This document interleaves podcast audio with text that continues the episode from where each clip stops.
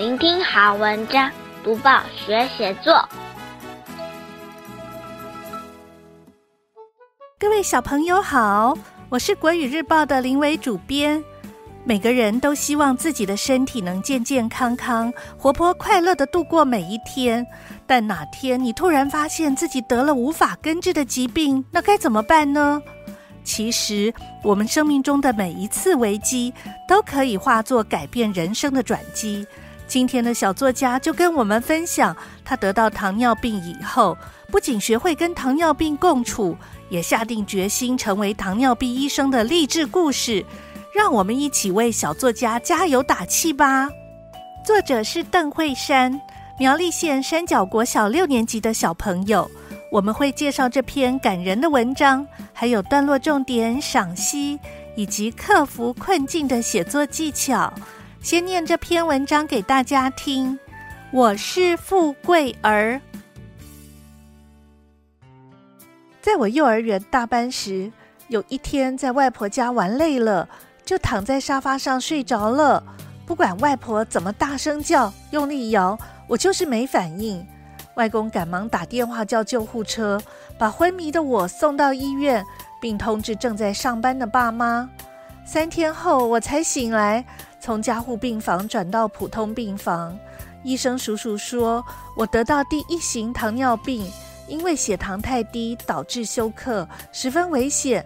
所以要特别注意饮食控制及血糖监测。后来，妈妈为了照顾我，辞去工作，还去上许多卫教课程，每天细心帮我计算食物热量和打胰岛素。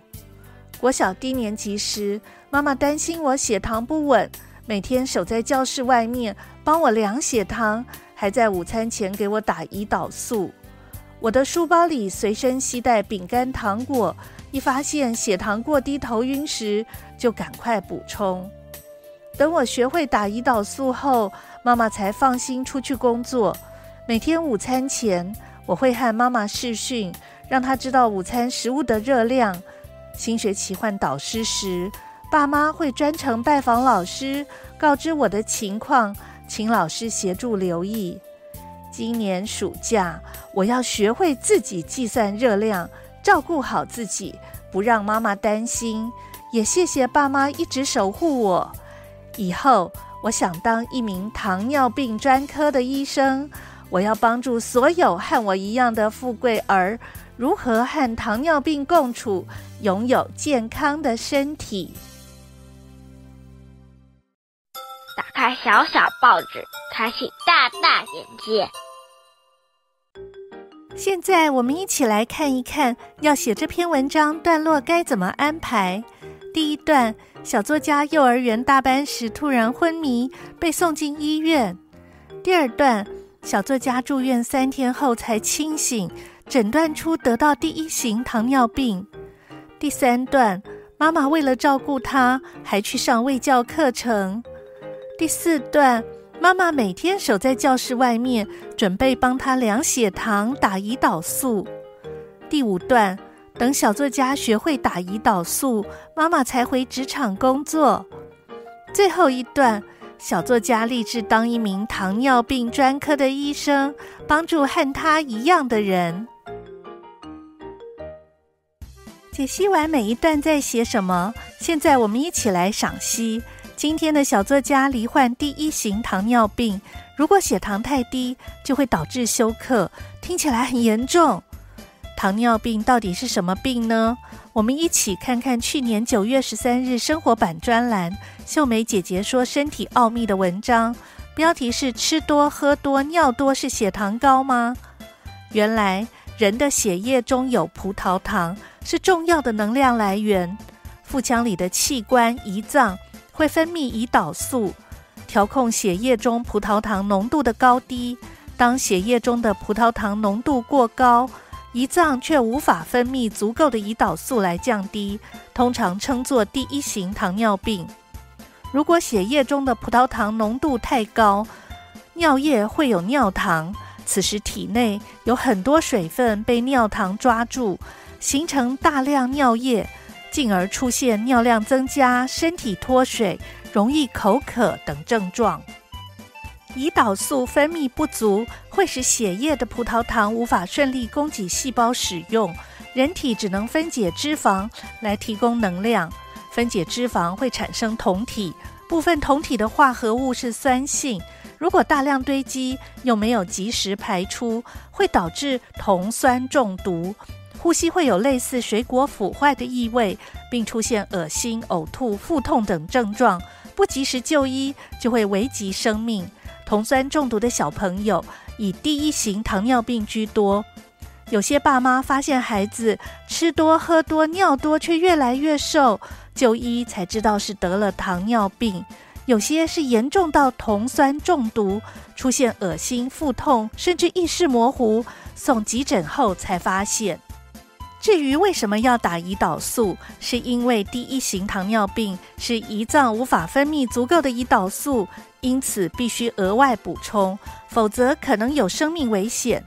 有些人打针或用无针注射器来补充胰岛素，也有些人使用连续血糖帮谱，那是安置在腰部的一个小仪器来连续注射胰岛素。这具小仪器。可借蓝牙传输，把血糖数值传送到手机或智慧型手表，方便监控血糖波动。透过低血糖警示，帮助糖尿病患者把血糖控制在安全范围内。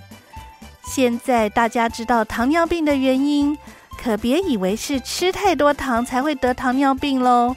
如果身边有人得了这种病，要多多关心他。帮忙守护他的健康哦！多读报，多开窍；早读报，早开窍；天天读报，不怕不开窍。要跟大家说一说什么写作的小技巧呢？今天要说的是克服困境的写作技巧。其实人的一生，除了疾病以外，难免会遇到大大小小的困境，在郑丰喜老师的自传《汪洋中的一条船》里，就描述先天残疾、家境贫穷的郑丰喜如何透过努力念书，克服残疾带来的种种不便，最后成为优秀的教师与作家。让我们知道，即使生命里遇到了巨大的悲剧与困境，我们依旧可以靠着奋斗的力量克服困境，让生活变得更有意义。小作家在文章的开头就透过自己突然晕倒，三天后才在病房醒来的描述，表现糖尿病可能会导致休克甚至死亡的高危险性。读到这里，我们不禁为小作家捏了一把冷汗。接着，文章提到妈妈辞职，全心全意照顾小作家，给予了小作家很大的勇气跟力量。孝顺的小作家开始学习照顾自己的身体。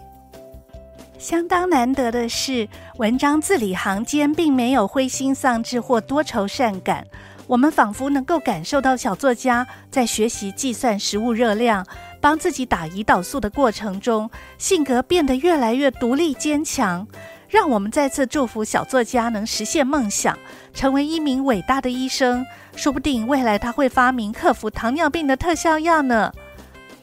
看完小作家的文章之后，我们不禁感慨：人的一生当中会遇到什么困境，真的很难预料。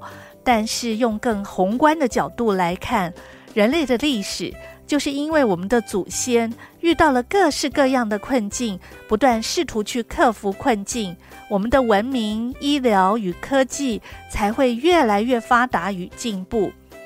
因此，我们不一定要用很负面的态度来看待困境。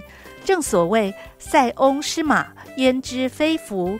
当我们真的遇到很难解决的困境时，可以试着把困境写下来，告诉你信任的家人或朋友，大家集思广益，彼此鼓励，一起找出解决的方法。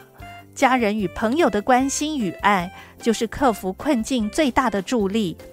如果我们愿意用心面对、处理每一次困境，说不定困境会让你找到自己最重要的人生目标，成为生命里一次很棒的转机哦。有些疾病对入口的食物要特别注意，尤其是零食，像洋芋片、棒棒糖、鱿鱼丝，这些零嘴虽然好吃，即使身体健康，却也不宜多吃。林良爷爷在《今天真好》这本书里写过一首诗，叫《少吃零嘴》，生动地写出爱吃零嘴的小孩贪嘴的后果。一起来看看这首小诗：少吃零嘴，人人都爱吃零嘴，真是越吃越有味。有的是香香甜甜，有的是酥酥脆脆。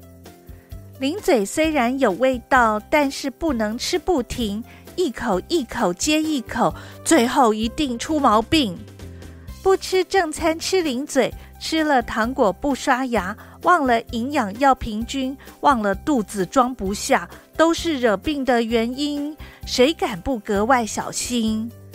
最后还要告诉你，吃零嘴要有节制，免得把你自己变成另外的样子。什么样子？变成一个大胖子。哦哦，原来吃零食会吃出这么多的问题呀！多读报，多写作。让我们看见更好的自己。分享了《少吃零嘴》这首诗，也听完了小作家写的《我是富贵儿》。小朋友可以学习段落重点、文章赏析，还有写作技巧。希望小朋友在写类似作文的时候，试试看把我们刚刚提到的写作重点应用上。鼓励小朋友写作文，可以用一种跟文字玩游戏的心情，多试试几种方法，让写作变得更有趣。